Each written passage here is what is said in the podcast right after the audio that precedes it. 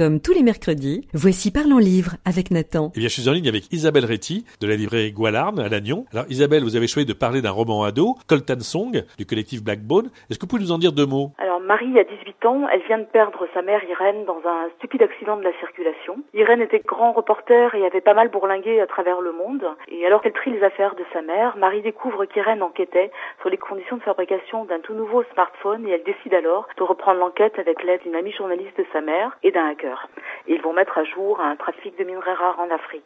Et alors, pour quelle raison, Isabelle, vous avez voulu nous présenter ce roman en particulier? Alors, tout d'abord, c'est un livre qui pose euh, des bonnes questions sur les thèmes d'actualité, notamment des questions d'environnement, de travail des enfants. Et c'est non seulement une enquête journalistique très documentée, mais c'est aussi un formidable thriller au suspense haletant qui tient vraiment en haleine jusqu'au point final. Voilà, bien merci Isabelle de nous avoir parlé du roman Coltan Song du collectif Blackbone, édité chez Nathan. Et rendez-vous mercredi prochain pour découvrir un nouveau livre jeunesse avec Nathan.